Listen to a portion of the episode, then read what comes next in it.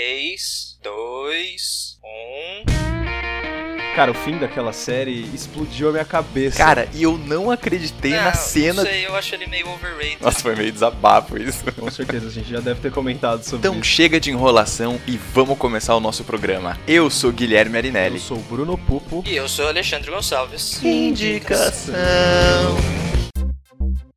O Indicação é um podcast do Cinemação.com. Todas as semanas com dicas de filmes incríveis pra você. Fique mais perto nas redes sociais em Pod Indicação no Facebook e Pod Underline Indicação no Twitter e Instagram. Para entrar em contato, também pode usar o e-mail indicação@cinemação.com e o espaço de comentários no site. Lembrando que se você gosta do projeto, avalie o Indicação no iTunes e contribua com o Cinemação no Patreon ou no apoia.c. Eu sou a Roberta Menezes e acompanho o podcast do Indicação. E aqui estamos mais uma vez, mais uma semana, estamos aqui marcando o ponto, aqui batendo carteira, certo? Programa número 65 do Indicação. 65, hein, Gui? Falta só 5 pro 70, cara. Faltam só Só 5 pro cinco. 70, Só cara. Pra você ver, para você ver como o ano está passando rápido, não é? Pra você ver como a vida passa rápido. Tudo está passando tão rápido. Aliás, vocês acabaram de falar que falta pouco pro 70. Programa número 70, se os nossos planos continuarem certinhos, vai ser um programa bem louco também, hein? Uh, vai ser fera, vai Nossa, ser fera. Cara, vocês não, vocês não tão, vocês não perdem por esperar o que, que vai vir no- nos próximos programas, cara. A gente, incrivelmente, teve bastante criatividade na escolha dos temas, né? Pois é, pois Bom, é. somos. O- os, os temas desse ano do, do nosso podcast aqui estão surpreendentes, cara, né? Então, Eu tô, eu tô tô ficando gostando. Orgulhoso dos temas que a, gente, que a gente escolheu. Muito bem, se você tiver alguma sugestão de tema, por favor, nos envie um e-mail, nos deixe um comentário nas nossas redes sociais ou no site do Cinemação. Né, vamos trocar ideia aí, deixa sugestões, se não der pra entrar esse ano, ano que vem entra, porque o podcast do Indicação tá aí a todo vapor no Instagram, com posts. Então esperamos aí o seu comentário. Informação e hoje o caso falta. informação e dicas de filme Isso. não faltam, né? Ah, eu tô aprendendo a fazer o nosso merchan também.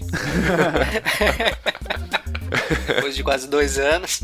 Inclusive, já digo que você, você aí que está nos ouvindo, caso você saiba de alguém ou caso você queira anunciar aqui com a gente, né? Manda um e-mail aí pra gente. Manda, gente. Você também pode nos deixar uma mensagem ou mandar um e-mail lá no site do Cinemação, no contato.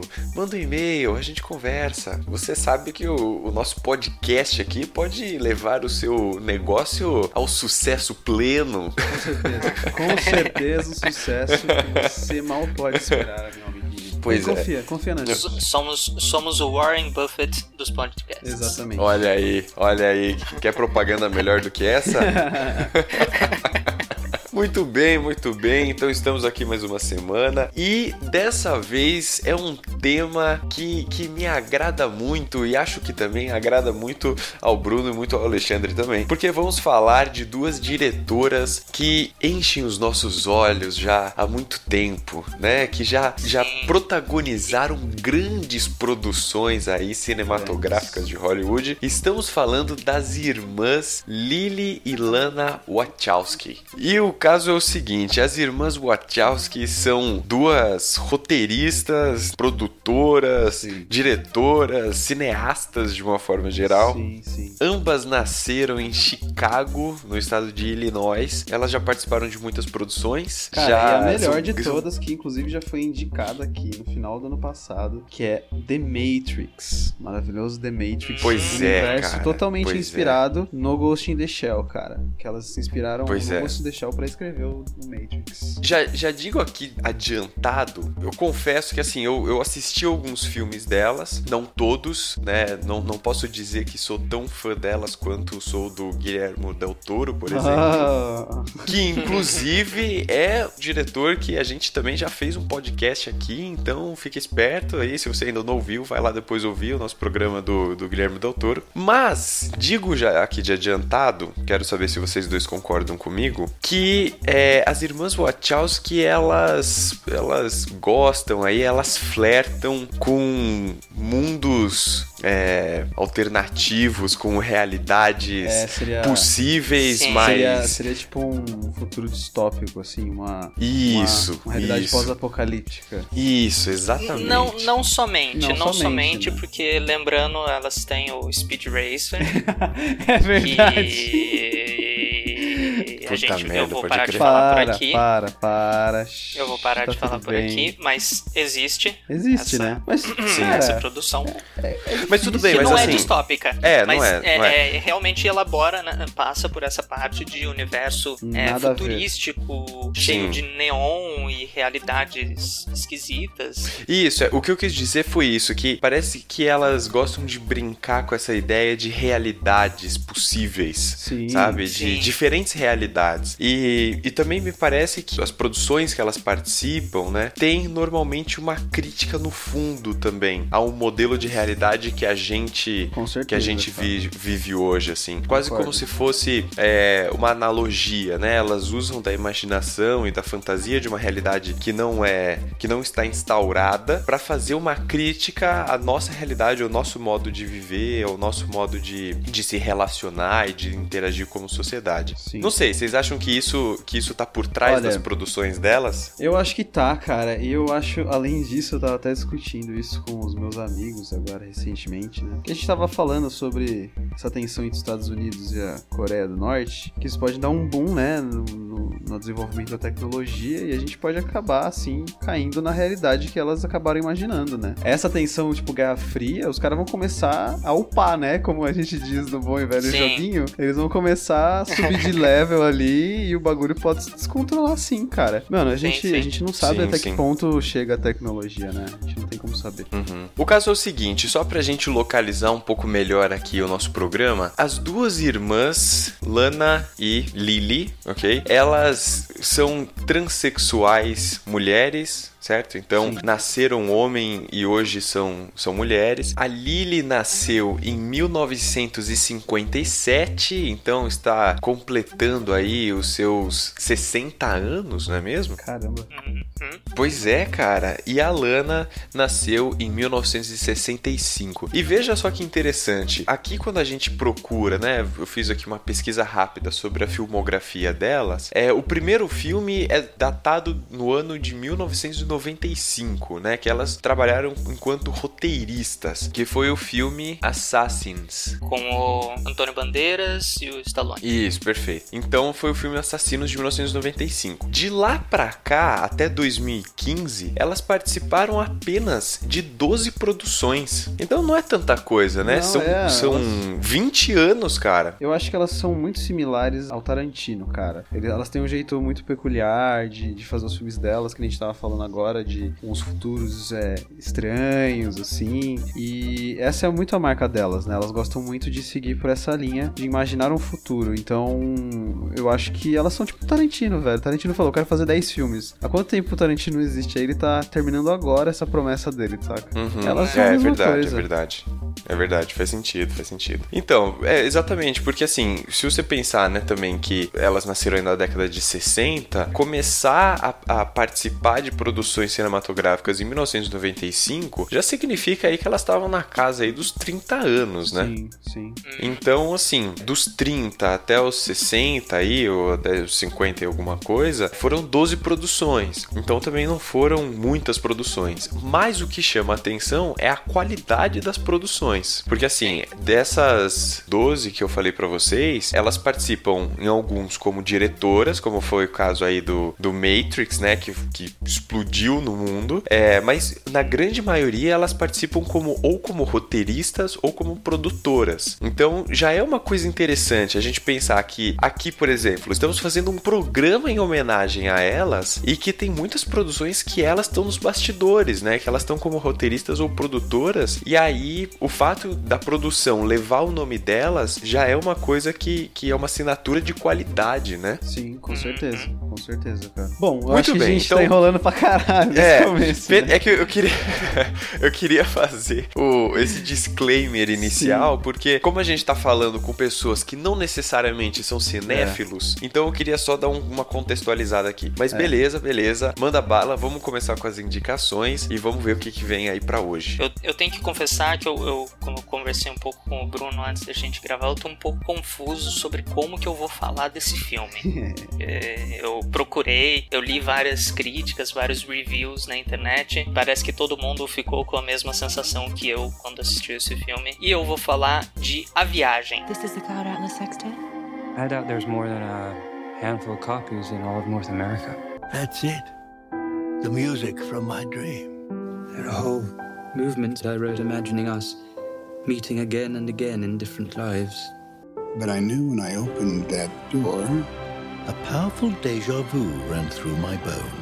I know you uh, saw me. yesterday, my life was headed in one direction. Our lives are not our own. We are bound to Vou considerar como sendo a penúltima produção delas. Eu tô desconsiderando o destino de Júpiter, Nossa, velho. porque motivos de sim, É por tipo. motivos de óbvio. Por motivos de Speed Racer. É, exatamente. Por motivos de Speed Racer. É um filme muito, muito, muito, muito, muito maluco. Muito maluco mesmo. Ele foi dirigido por elas, óbvio, e foi dirigido pelo Tom Tikva. Dirigiu e compôs a trilha de A Viagem, Corra Lula Corra, Perfume, a história de um assassino, que é baseado num livro também, um segmento de Paris Eu Te Amo, que aliás eu acho que é o, eu acho que é o melhor segmento do Paris Eu Te Amo. Conta com ninguém mais, ninguém menos que Tom Hanks, dispensa apresentações, É. Hale Berry, dispensa apresentações, Jim Broadbent, para localizar ele mais fácil, ele foi o professor Horácio Slughorn, do Enigma do Príncipe, do Harry Potter. Ele também participou de Mulan Rouge, ele também participou de Gangues de Nova York, ele foi o William Boss Tweed, Hum, eu acho que era o. Acho que ele era o, o deputado, o sei lá o que, vereador da, da região. Não lembro direito qual era o papel dele. Também participam desse filme o Hugo Weaving, que é o Hugo Weaving. o Jim Sturges, que é o Jim Sturges, que fez o Jude no Across the Universe, que fez Quebrando a Banca, que fez. Enfim, ele é foda. Também participa a Duna Bay, que é uma atriz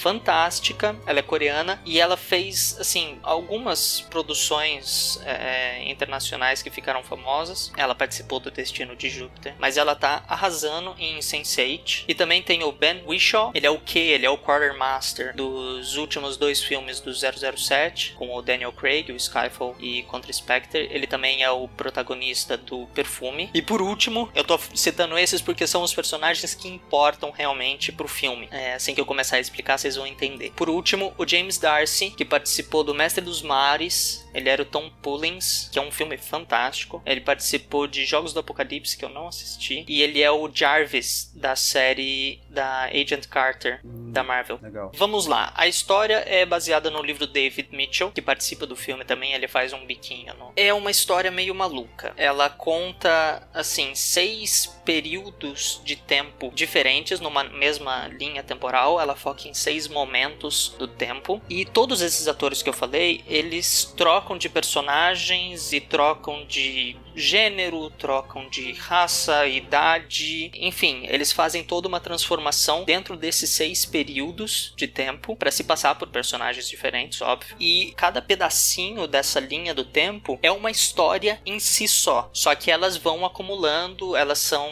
efeito bola de neve, né? Então a primeira história eu acho que se passa em 1849 num, num navio negreiro e tudo que acontece naquele navio leva a um outro evento em um outro momento que leva a, enfim, é é um efeito cumulativo do que se passa em cada é, período temporal. E meu, é uma história muito, eu não tenho como descrever, não- me faltam palavras para descrever, é, porque não é exatamente bonita no sentido de você olhar e ficar maravilhado com, uau, que história tocante, bonita e, e coisa assim. Mas também não é uma história, poxa, beleza, esse pedacinho de história é interessante. Vamos, vamos ver o próximo, como é, por exemplo, o Paris Eu Te Amo, Nova York Eu Te Amo, tanto dos outros filmes que contam momentos diferentes, pessoas diferentes interagindo de formas diferentes e não tem muita coisa. Uma, uma coisa interessante que eu li sobre esse filme é, e que eu demorei muito para entender, uh, o nome do filme em inglês é Cloud Atlas, uhum. Atlas das nuvens. Quando eu vi esse nome pela primeira vez, eu achei que o Atlas era uma referência ao Titã Atlas, que carrega o planeta nas costas. Mas não, o Atlas aí, ele pode ser entendido também como mapa. A gente não tem o Atlas mundial, mapa mundi, tem Atlas de anatomia que mostra todos os ossos, os músculos e, e todas as coisas. O Cloud Atlas pode ser interpretado como um guia para as nuvens, fazendo uma referência àquela expressão que você deita no campo e você está distraído, você está viajando, você está no mundo das nuvens. Uhum. Então todas essas histórias histórias elas têm um quê de algo fantástico, algo fantasioso, algo mirabolante e todas elas, cada uma tem su, o seu próprio impacto, cada uma tem a sua própria mensagem, mas a mensagem do todo também existe. É dependente única e exclusivamente de qualquer um. Eu não quero passar qual é a mensagem que eu tomei para não impor essa mensagem para vocês que estão nos ouvindo, mas tem algumas coisas que existem em comum em todos esses períodos temporais temporais e que se você prestar atenção nessas coisas, tem, por exemplo, uma marca de nascença, tem, por exemplo, alguns traços de personalidade de outros personagens. Tem vários aspectos que são repetidos ao longo desses momentos temporais que podem ser interpretados de várias formas diferentes e que para mim torna esse filme um filme muito, muito, muito, muito interessante e bonito de ver de novo, não bonito do sentimental, de tocante, mas bonito bonito pela obra-prima, pela estético do filme, né? Também, mas pela sentido absolutamente figurado, que é uma é uma composição muito bonita de se imaginar, muito, eu acho que elas foram muito bem sucedidas em traduzir esse livro que segue a linha temporal, então ela conta primeiro uma linha, a, a linha do tempo que se passa no, no passado, é, e vai seguindo a ordem cronológica, e no filme isso não acontece, eles vão acontecendo em momentos diferentes, ele vai dando saltos temporais. Mas eu achei que eles capturaram isso de uma forma muito bonita. Eles passaram essa história de uma forma muito, muito bonita. Eu não tenho outra palavra para explicar qual é a sensação. Essa foi a sensação que eu tive que é uma produção muito bonita. Cara, eu assisti esse filme uma vez e eu achei ele totalmente maluco. Eu não posso dizer para você que eu entendi totalmente o que, sei lá. Então, é, é ele não é para, ele não é para ser entendido, ele é para ser entendido por cada um. Cada um vai entender a é sua ser sentido, então. É, ele é para ser sentido, ele não é para ser analisado. É bem piegas falar isso, mas eu tô ligado, tem muitos filmes que são assim mesmo, que você Sim. nem sempre tem um sentido mesmo assim, né? O que o que eles estão querendo dizer, um sentido é. concreto, é mais tipo uma obra-prima mesmo mesmo, como uma arte, como um quadro diferente. É, exatamente. Aliás, um dos ótimos exemplos que eu vi em uma crítica que eu li, ele faz uma comparação nessa coisa de cada um entende o que quiser. Ele faz uma comparação com o Fabuloso Destino de Amélie Poulain. E se você for analisar o filme, beleza, você entende o filme de uma forma e que dá para ser aplicada a absolutamente todo mundo. Mas cada um que assiste sem analisar, se você assistir para assistir o filme, para ver a história do filme, você vai entender, você vai absorver absorver uma coisa diferente. E vai ser diferente do pessoa que tá do seu lado assistindo. Esse é um, é um tema, cara, eu acho que pode ser, pode ser interessante pra gente pensar, né? Eu tava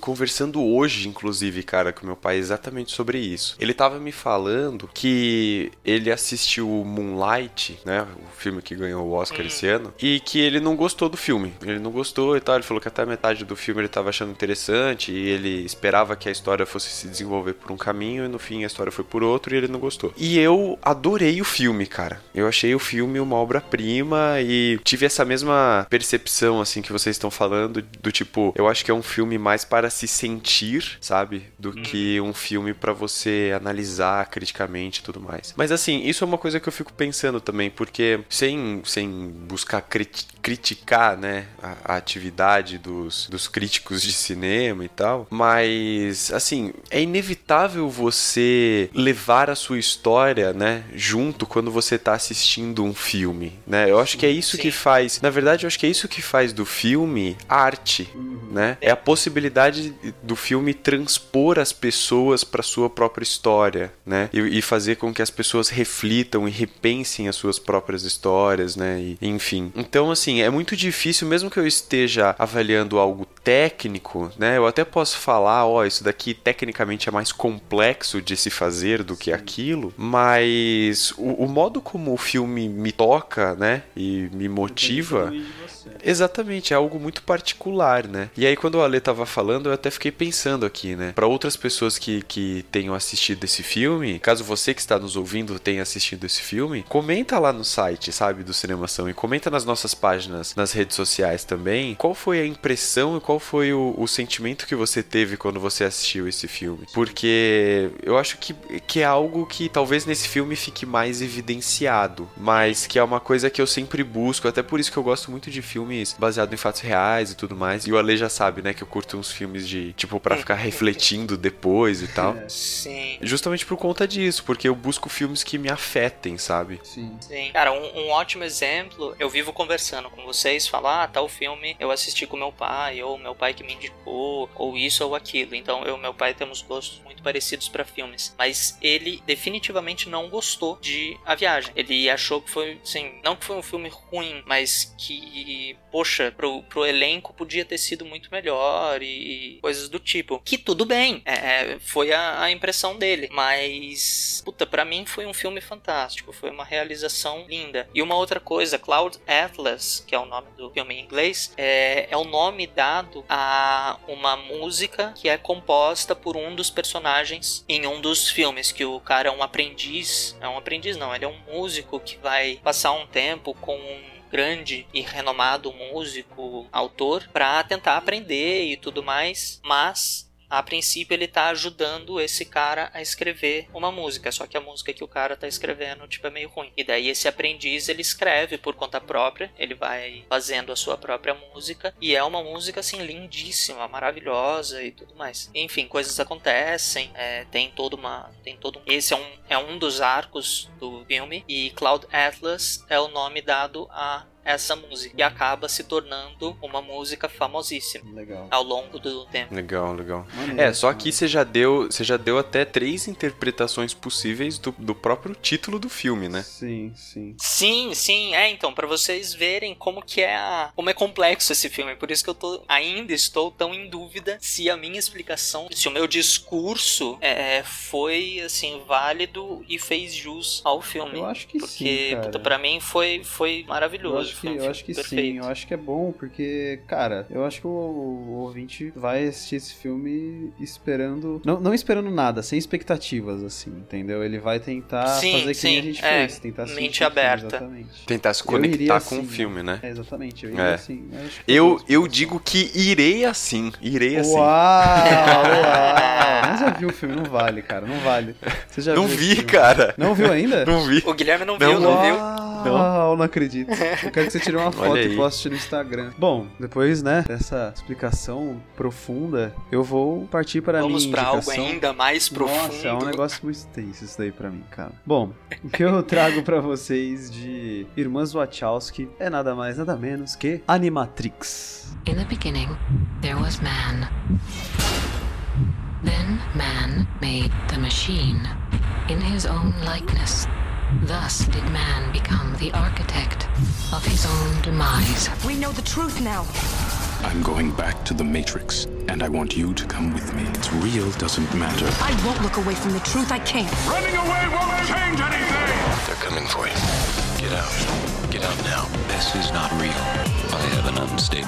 Como vocês sabem, e eu já falei neste episódio, estou repetindo, estou repetitivo hoje. é, eu já indiquei a franquia Matrix, né, dos filmes, no, no nosso episódio de franquias, no ano passado. E pra fechar esse ciclo, né, fechar com chavinha de ouro, não sei se fechar, né, porque boatos de que É, vão fazer um o Atos. remake do Matrix. E, bom, por enquanto a gente fecha a caixinha aqui, né? Caras, eu acho que eu já devo ter falado do, do Animatrix quando eu indiquei o, o Matrix, mas eu vou dar uma aprofundadinha um pouco melhor. São nove episódios diferentes, todos eles, né, com a mãozinha das irmãs Wachowski, mas nem todos foram dirigidos e totalmente escritos por elas. A gente tem o primeiro episódio que o nome é o, Se- o Segundo Renascer, parte 1, que é dirigido pelo Mahiro Maeda. Olha só, Maeda, hein, cara? É todo Maeda. parente aqui dos caras Estudei com tudo. Maeda. É, a gente estudou com Maeda também.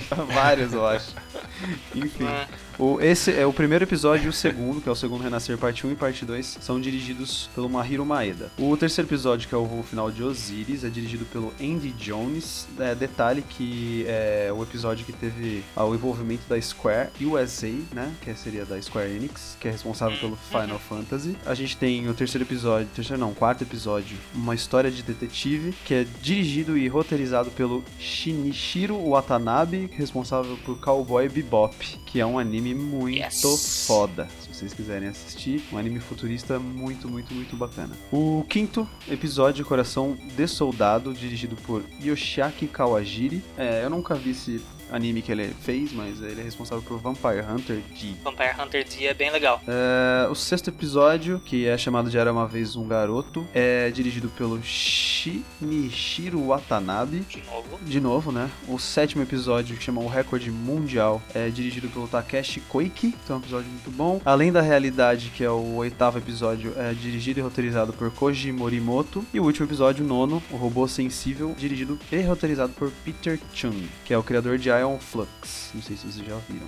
é bem legal. Aeon Flux, sim. Ion Flux é bem legal. O, o anime, né? É, o anime, Ah, não tá. o filme, o anime. Gente, bom, é, esses são os diretores, tá? Que trabalharam junto com os irmãos Wachowski na produção do Animatrix. Eu só queria passar isso pra vocês, pra vocês terem mais ou menos uma ideia de quem são, porque é, é bem interessante saber quem são eles, já que cada episódio é muito, muito característico, assim. São todos diferentes. Não pense que é um anime com o mesmo estilo. São vários estilos diferentes. Cada um carrega o estilo do seu diretor. E, cara, o que falar dessas animações, né? Que saíram em 2003 e que são maravilhosas. Eu, eu fiquei pensando, assim, como que eu vou passar pra vocês, né? A história de nove curtas que eu gostei pra cacete. Eu pensei em falar um pouquinho sobre os meus episódios favoritos, tá? Só pra deixar um gostinho. São nove. Eu acho que eu vou falar aqui de uns quatro, sendo que o, o, o primeiro e o segundo são praticamente o mesmo, né? Porque fala, é parte 1 e parte 2. Então eu vou falar aqui um pouco do primeiro episódio, que é o segundo renascer, né? Seria o primeiro e o segundo episódio. É muito interessante assistir esses dois episódios, principalmente se você já assistiu o Matrix. Porque é, vão explicar praticamente tudo o que aconteceu, né? Desde o início da, da revolução das máquinas, né? Até o fim da humanidade, ou a escravização da humanidade. E, cara, é, o estilo que, que eles contam essa história é, tipo, muito, muito, muito foda. Porque eles começam contando a história, né? De um jeito meio bíblico até. Dizendo que o- os seres humanos criaram, né? A vida eletrônica e como ele... E conforme vai passando a história, eles vão mostrando como que o ser humano é meio que é, oprimia as máquinas, né? Tratava elas como escravas. E ao longo do, do primeiro episódio vai acontecendo as primeiras é, revoltas, né? Dessas máquinas contra os seus mestres, porque elas adquiriram consciência graças ao avanço da tecnologia. E o mais interessante pra mim desses dois episódios, cara, é como eles mostram que as máquinas foram inocentes uma vez, entendeu? Elas também, é, o ser humano tem uma parte de culpa no que aconteceu, porque pelo filme a gente fica muito, né? Caramba, cara, os seres humanos As estão é, são do mal. são totalmente do mal. Você vê aqueles bichos, aquelas sentinelas cheias de tentáculos com olho vermelho, né? Só que, cara, não, é, esses dois episódios eles explicam pra gente por que, que elas estão tão putas com a gente, entendeu? Explica tudo, tudo, tudo, tudo. E a animação, cara, é sensacional. É estilo anime, só que é uma história sendo narrada, né? Sem um personagem principal, como se fosse um documentário. Eu acho que até o guia ia gostar, cara. Que é, é- é como se funciona como se fosse um documentário, porque começa com como se fosse um programa de computador pelos arquivos de Zion, né? Que é a cidade dos seres humanos no futuro, na, na, na vida real, né? Não na Matrix. E era co- é como se o programa de computador estivesse contando pra gente toda a história que aconteceu num documentário de dois episódios, basicamente. E, mano, é sensacional. Então, conforme você tava falando aí, eu tava até pensando aqui, porque assim, eu confesso que eu não sou um, um grande nem médio e nem pequeno conhecedor de animes. tipo, eu não manjo nada de anime, é, nunca. Assim, tá bom, já vi, mas. Ah, mas você viu os tipo, podres, né? Dragon Ball Z, você e- viu as coisas bosta mesmo. É, de arte assim, não eu- tem nada, enfim, aqueles sou- animes que você assistiu. Então, pois é. E, e sou muito pouco, sei lá, consumidor, assim, desse tipo de conteúdo. Mas confesso que o fato de você falar que é, os- esses dois primeiros episódios, eles já explicam como é que a Matrix virou a Matrix, né? Enfim, É, conta como o, o como que ela foi criada, antes do né? filme e tal. Isso, é como ela foi criada e tal. Já é uma coisa que me interessa, porque é, isso fica no ar, né? Com os filmes. Tipo, não, não, isso não é muito bem explicado, né? Não se entra nessa temática. Então é uma coisa interessante, assim, me chamou a atenção. E aí, você falando também, né? Quase como se fosse nesse formato de documentário, tipo, Uhum. alguém contando, explicando e tal, narrando a história, né? Também confesso que é uma coisa que me interessa um pouco mais. Então, assim, não sou um grande consumidor de animes, mas estou aberto a novas experiências. Olha, olha, só dando, dando um parênteses aqui. Você já assistiu a Viagem de Shihiro? Então, Então. eu vi. É. Ó, ó, Ó, ó. ó. Vamos ver. Eu fui Ó. ver, eu fui ver depois que o Ale indicou. Sim. Hum. Certo? Certo. Aí eu falei, não, tá bom, vai, eu nunca vi nenhum filme do Ale e tal. ah, tá. Cusão. É. Ai, tá bom, vai. vai. Aí eu fui, aí eu coloquei. é, eu assisti. Mas não, não, assisti mais ou menos metade, assim, cara. É. E eu até comentei com vocês, assim, tipo, não sei, cara, é muito doido pra minha cabeça, entendeu? É muito. É muito É, LSD, assim, Eu tô cara. ligado, tipo... eu tô ligado.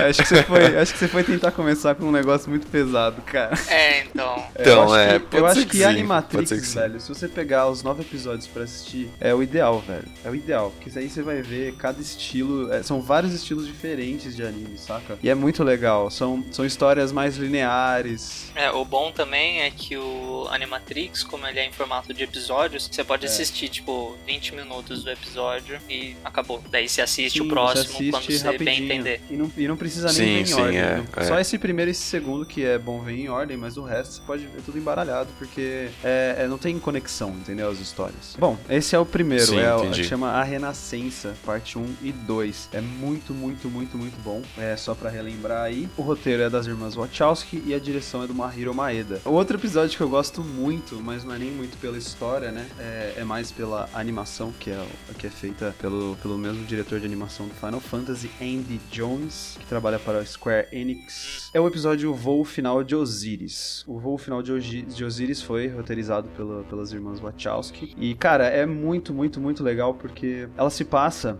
Ela tem, ela, na verdade, tem uma importância fundamental pro Matrix Reloaded, que é o filme bosta que saiu no 2, né?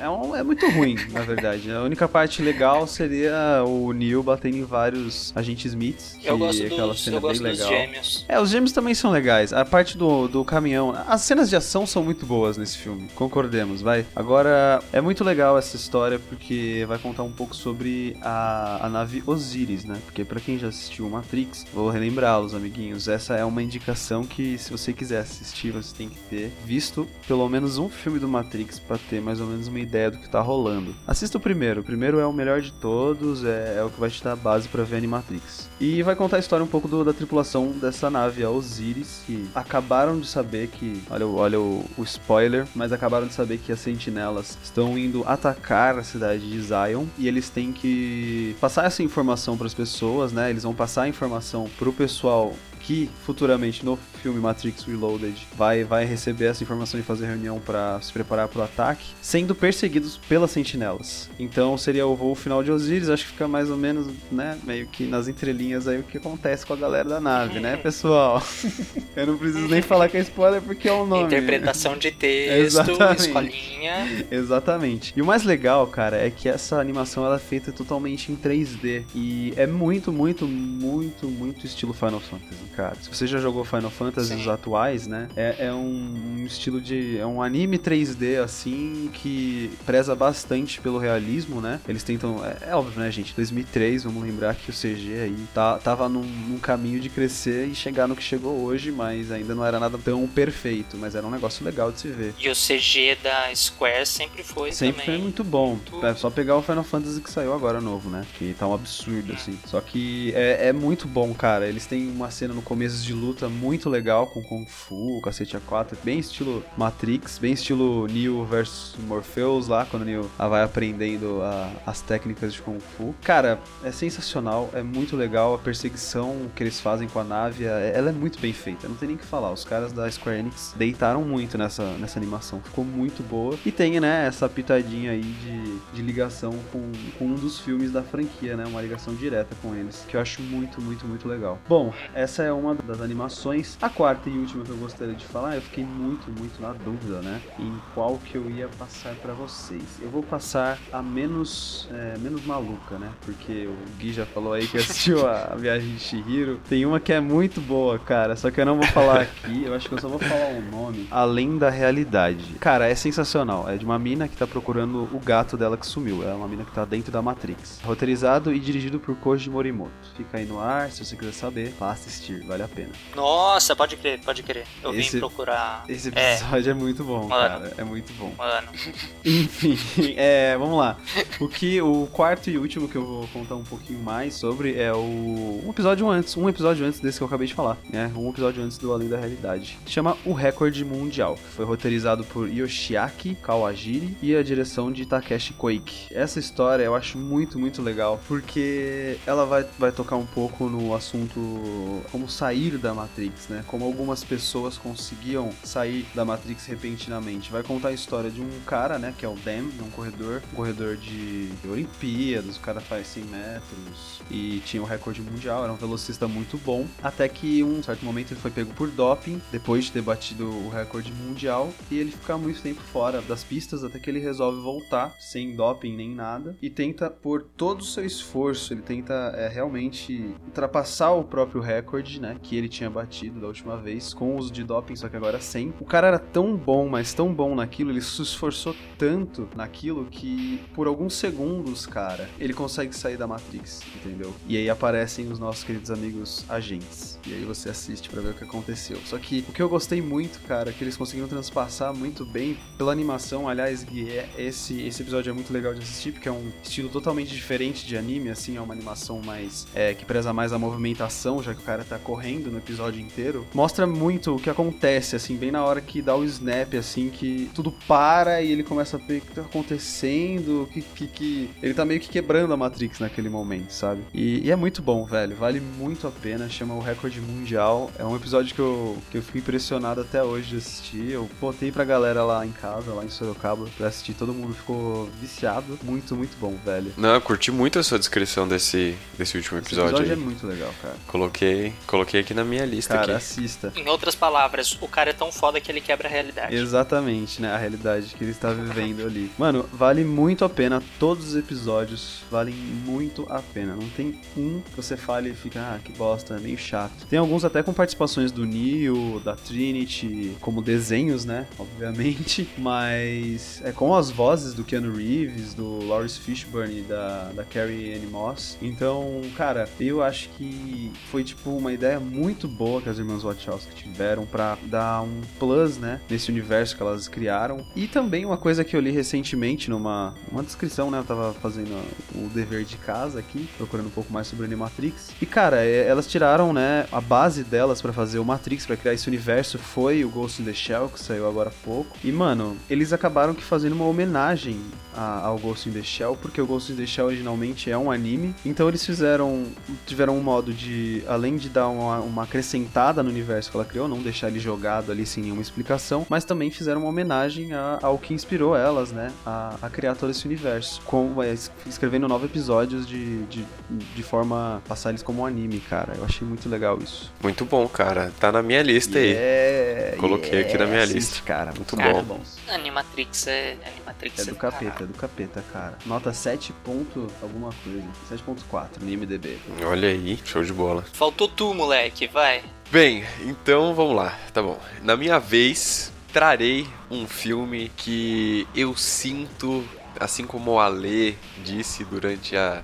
a indicação dele, eu sinto que talvez eu não consiga chegar no, na magnitude que realmente é esse filme apenas descrevendo em palavras. Mas vou, eu preciso indicar aqui para as pessoas, caso alguém não conheça, caso alguém não tenha assistido, porque vale muito a pena. E é um filme que mexe demais comigo, cara. É um filme feríssimo. Bem, o filme é V de Vingança.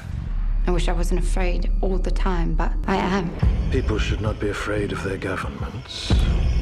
Governments should be afraid of their people. Mercy. Oh, not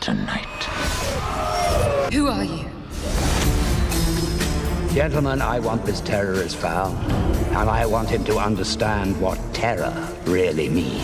It was like those black bags erased them from the face of the earth. The only verdict is vengeance. Seguinte, seguinte, vamos lá então. O filme V de Vingança é um filme que ele não foi dirigido pelas irmãs Wachowski, mas ele foi roteirizado e produzido por elas, beleza? Então, o filme ele foi na verdade dirigido por James McTague, ok? Que nem o, o Ale me contou antes aí, né, da gente começar a gravar, que é um homem muito sábio, Alexandre, grande ó mestre Alexandre, e ele falou que o, o V de Vingança foi inspirado em quadrinhos. Sim, quadrinhos certo, cara. É um quadrinho muito Quadrinhos Pois é. animais, animais, que por sinal eu tenho. Pois é, exatamente, olha aí, bom. olha aí, viu só?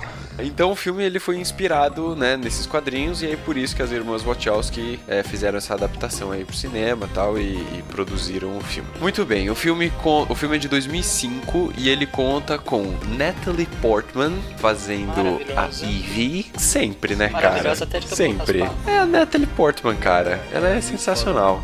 Então, Natalie Portman fazendo a Evie, Hugo Weaving fazendo o V. Eu descobri isso, tipo, agora, né? Não, eu não sabia que era ele que fazia o V. O Enfim, Weaving, ele é já o. participou do meu filme. É, olha só. Pois Ele é, participa dos exatamente. principais E- é. filmes, né, da minha franquia. Sim, da Matrix. Exatamente. Temos também Stephen Ree, Stephen Fry, John Hurt, Tim Pigott Smith, Robert Graves e outros. E muitos e muitos atores é, ingleses britânicos. Muitos, muitos, exatamente. Exatamente. E temos muitos é, atores e atrizes britânicos, né? Ou, enfim, ingleses, porque o filme se passa numa Inglaterra futura, numa realidade futura, em que neofascistas instalaram um regime totalitário na Inglaterra, ok? Vulgo É, então assim, ditadura. vulgo ditadura, né? E, e aí, enfim, quando você já começa a assistir, apesar de não vivermos é, numa ditadura, começamos a perceber algumas coisas é, é, similares, Diferente. né? A nossa Olha só, realidade, cara. similares à nossa vida. falando, gente, certo? Mas que as Elas- semelhanças com a realidade são meras coincidências. Elas estão tentando passar uma É, mensagem pra é. gente através dos filmes. Vocês estão é. entendendo, né? Vocês é. estão entendendo. Olha aí, Elas são olha as aí. próximas messias do rolê. só, Então. só, só aguarde. Pois é, Espere cara. e verá. Elas e os Simpsons estão prevendo. Exatamente. Exatamente, cara. Pois é. Ainda temos Trump agora nos Estados Unidos. Mas É, tudo bem, é, tá, enfim. É. Começar vamos um lá. podcast Vamos, vamos, vamos. política internacional, pessoal. Boa noite. O euro. Vamos continuar aqui. Muito bem. O que que acontece? A Ivy, que é a Natalie Portman, um dia ela sai de casa à noite após o período que é estabelecido como toque de recolher, certo? Então, quando você vive em um regime ditatorial, muitas vezes existem regras, né, que não podem ser quebradas, por isso é uma ditadura que é feita por um ditador, certo? E aí existem os toques de recolher, ou seja, todo mundo precisa estar em casa às 10 horas da noite, ninguém pode sair, é isso, acabou. Reclama aí, chora o quanto que você quiser, mas não adianta, beleza? O que acontece é o seguinte: a Ivy tem um dia que ela sai, depois desse período de toque de recolher, e aí quando ela tá no meio da rua, ela é abordada por alguns guardas ou policiais aí do regime fascista que está tomando conta aí da Inglaterra. Começa a rolar um- uma certa tentativa de assédio, certo? Nessa situação. Por acaso, o V está passeando pela rua, olhando os prédios. Não, brincadeira. lá, lá, lá. Pensando numa revolução, né? Assim, o que eu vou fazer? Por acaso ele está passando na rua e aí ele vê essa situação, enfim, e ele vai e defende a Eve. E ele pega a Eve e leva ela pro esconderijo dele. O caso é o seguinte: o V ele faz o papel aí anarquista que quer quebrar com o regime através de alguns atos terroristas, certo? Então ele quer, ele quer causar na parada, ele quer bagunçar todo o Viva sonho que os exatamente. Inclusive já fizemos esse programa, vai lá, Sim. escute Viva la Revolução. Yes, my friend. né? Enfim, e aí ele quer faz- fazer essa bagunça toda aí pra acabar com o regime ditatorial. Só que ele é um cara muito educado, né? Um cara muito inteligente e ele começa a construir uma relação com a Eve. Enfim, as coisas vão acontecendo. Pra você que ainda não ligou os pontos, é esse filme que talvez justifique, né, em parte, o uso das máscaras dos anônimos, que talvez você também tenha visto aí em algumas das manifestações de 2013 ou nas manifestações mais recentes no Brasil e no mundo, certo? Porque os anônimos são uma organização, enfim, isso também é assunto para outro programa. Mas, caso você tenha alguma curiosidade da onde o pessoal tirou a inspiração, né, de usar essa máscara, temos aí V de Vingança, que explica muito, muita coisa em relação a isso.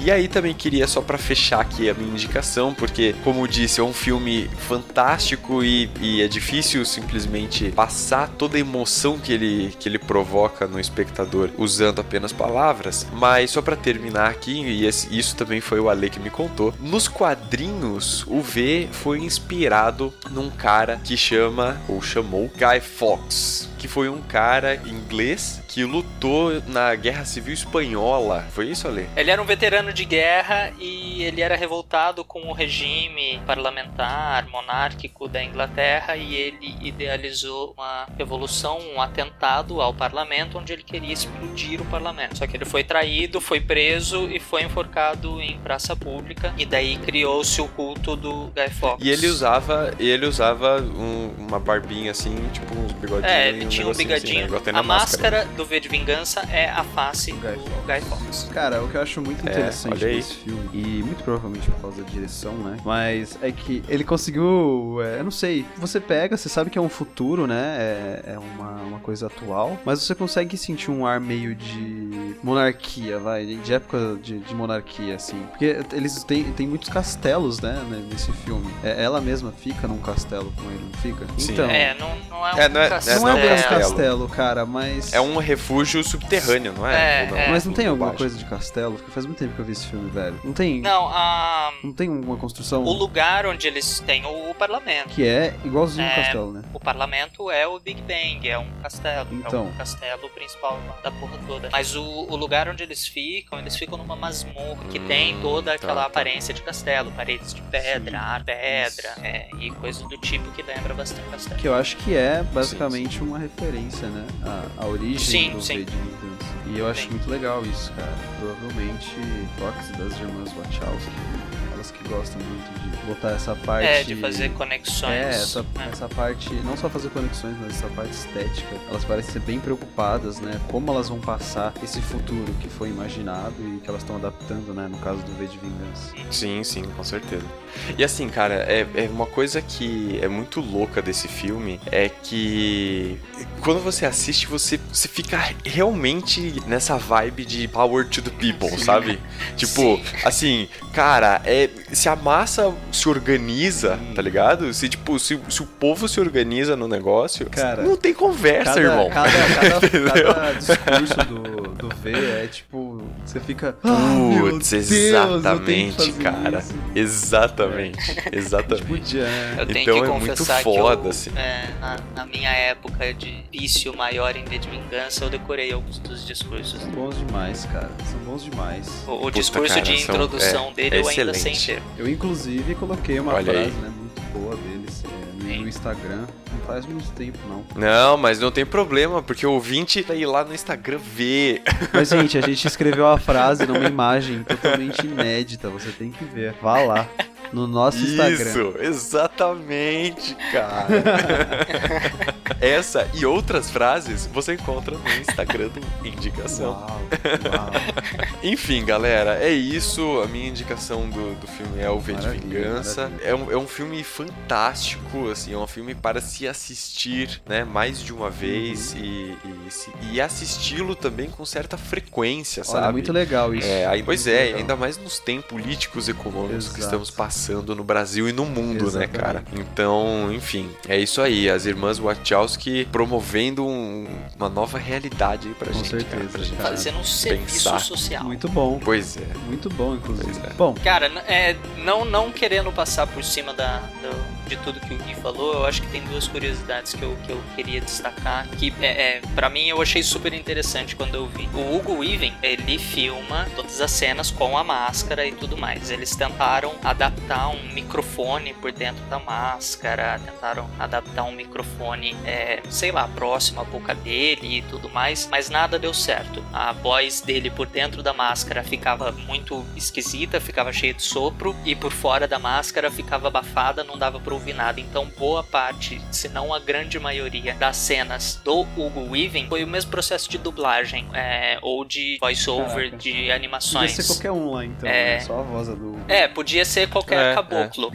Não, mas legal. E outra é o que eu comentei com o Gui, pra, pra fazer o filme, eles idealizaram várias máscaras, microexpressões Ah, é diferentes. Pra poder passar um sentimento específico numa cena ou outra. Isso- Eles usaram algumas máscaras com microexpressões. É, é real Mas mesmo isso? É, estava é ficando um pouco- mesmo isso? Os caras falaram mesmo que fizeram isso, cara. Sim, Pô, é sim, genial eles fizeram demais. algumas versões Não, é, de demais. máscaras com microexpressões, mas ia começar a ficar muito imprático ter uma quantidade ridícula de máscaras com microexpressões diferentes. E eles começaram a jogar com luz e sombra Ah, no mas rosto do Isso, Weaving. é, então, boa é, parte das é. cenas que estão focando no V tem sombra na cara do V, não é aquela imagem Uhum. nítida da máscara. Tem sombra, É, tem um é. jogo de luz ali pra tentar mexer um pouco com a, com a expressão, porque a máscara é sempre o Guy Fawkes sorrindo, mas por É, exemplo isso, tem isso, cenas que o, o V tá super triste. Sim. Não condiz o Guy Fawkes sorrindo, V triste. Sim, mas é aí que entra o- a genialidade do, do diretor, né, sim, cara? sim. Do- É, então, é exatamente isso que Sim. eu tô querendo dizer. Daí eles jogaram pra Muito foda, muito foda. Muito foda, cara. É demais. Valeu, é isso aí. Bem, vamos lá então, rapaziada. Vamos fazer a nossa recapitulação. Caso você aí que tá ouvindo o nosso programa, caso a gente tenha indicado três filmes que você não conhece, né, ou não conhecia, deixa um comentário aí pra gente também. Ou então, se você pensou num outro filme das irmãs Wachowski que você gostaria que a gente tivesse citado aqui, ou que a gente tivesse comentado, também deixa o seu comentário, também manda um e-mail pra gente, pra gente ir conversando e aprendendo e desenvolvendo as ideias junto, beleza? Então vamos fazer a nossa recapitulação aqui. Ale, foi você que abriu o nosso programa, cara. Qual foi o filme que você trouxe aí? A maluquice de A Viagem. Literalmente Muito uma viagem. bem. Né? É. Muito bem, Brunão. Qual foi o filme que você trouxe pra Eu gente? indiquei o conjunto de animações Animatrix. É isso aí. E eu trouxe a dica V de Vingança. Cara, todos os filmes, todas as produções, né? Muito densas, muito críticas à realidade e também muito criativas, muito bem feitas, né? Com uma qualidade impressionante. Então, está feito o nosso programa em homenagem às irmãs Wachowski. Se você ainda não as conhecia, vai pesquisar mais coisa, vai procurar mais coisa, vale muito a pena. Mas pode começar por essas indicações que elas não têm erro também. Então valeu, é isso. Mais algum comentário Nada final? mais, galerinha. Nada mais. Valeu, gente, muito obrigado. A gente se vê semana que vem, em mais uma semana. Estamos chegando no programa 70 para a alegria de Yahoo! Alexandre Gonçalves. O pior é que eu vou estar feliz nesse programa, cara. Vai não. Pois é, porque o tema vai ser foda, né? Muito bem. Galera, a gente se vê então na semana que vem. Um abraço e tchau. Falou, galera. Até semana que vem. Falou, pessoal. Até mais.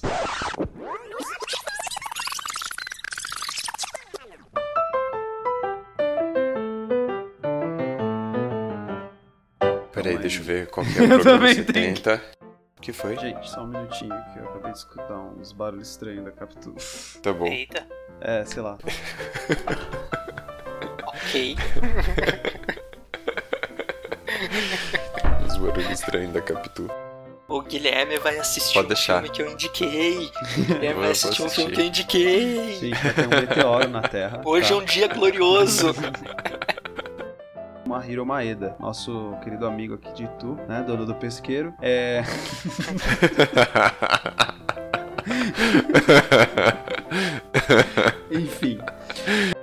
E eu achando aqui que era o Ale que ia indicar esse filme, né? Não, não, não. Pois é, tem que, pois tem é, que deixar cara. um filme pros coleguinhas, né? Olha só que Então. metido, filho da É, mãe. é. Algum de Não, vocês cara- ia indicar a viagem? Não, não, não, não ia. Não, Então, pois algum é. de vocês ia indicar Destino de Júpiter ou Speed Racer? Esses daí foram os Também não. seguidos que Então, depois vinha Então. V de Vingança, Assassinos e o primeiro filme que elas dirigiram, que eu esqueci o nome agora, que é um filme que nem eu assisti. Então, Então não imagino que vocês tenham assistido. tudo bem, a gente entendeu isso, cara.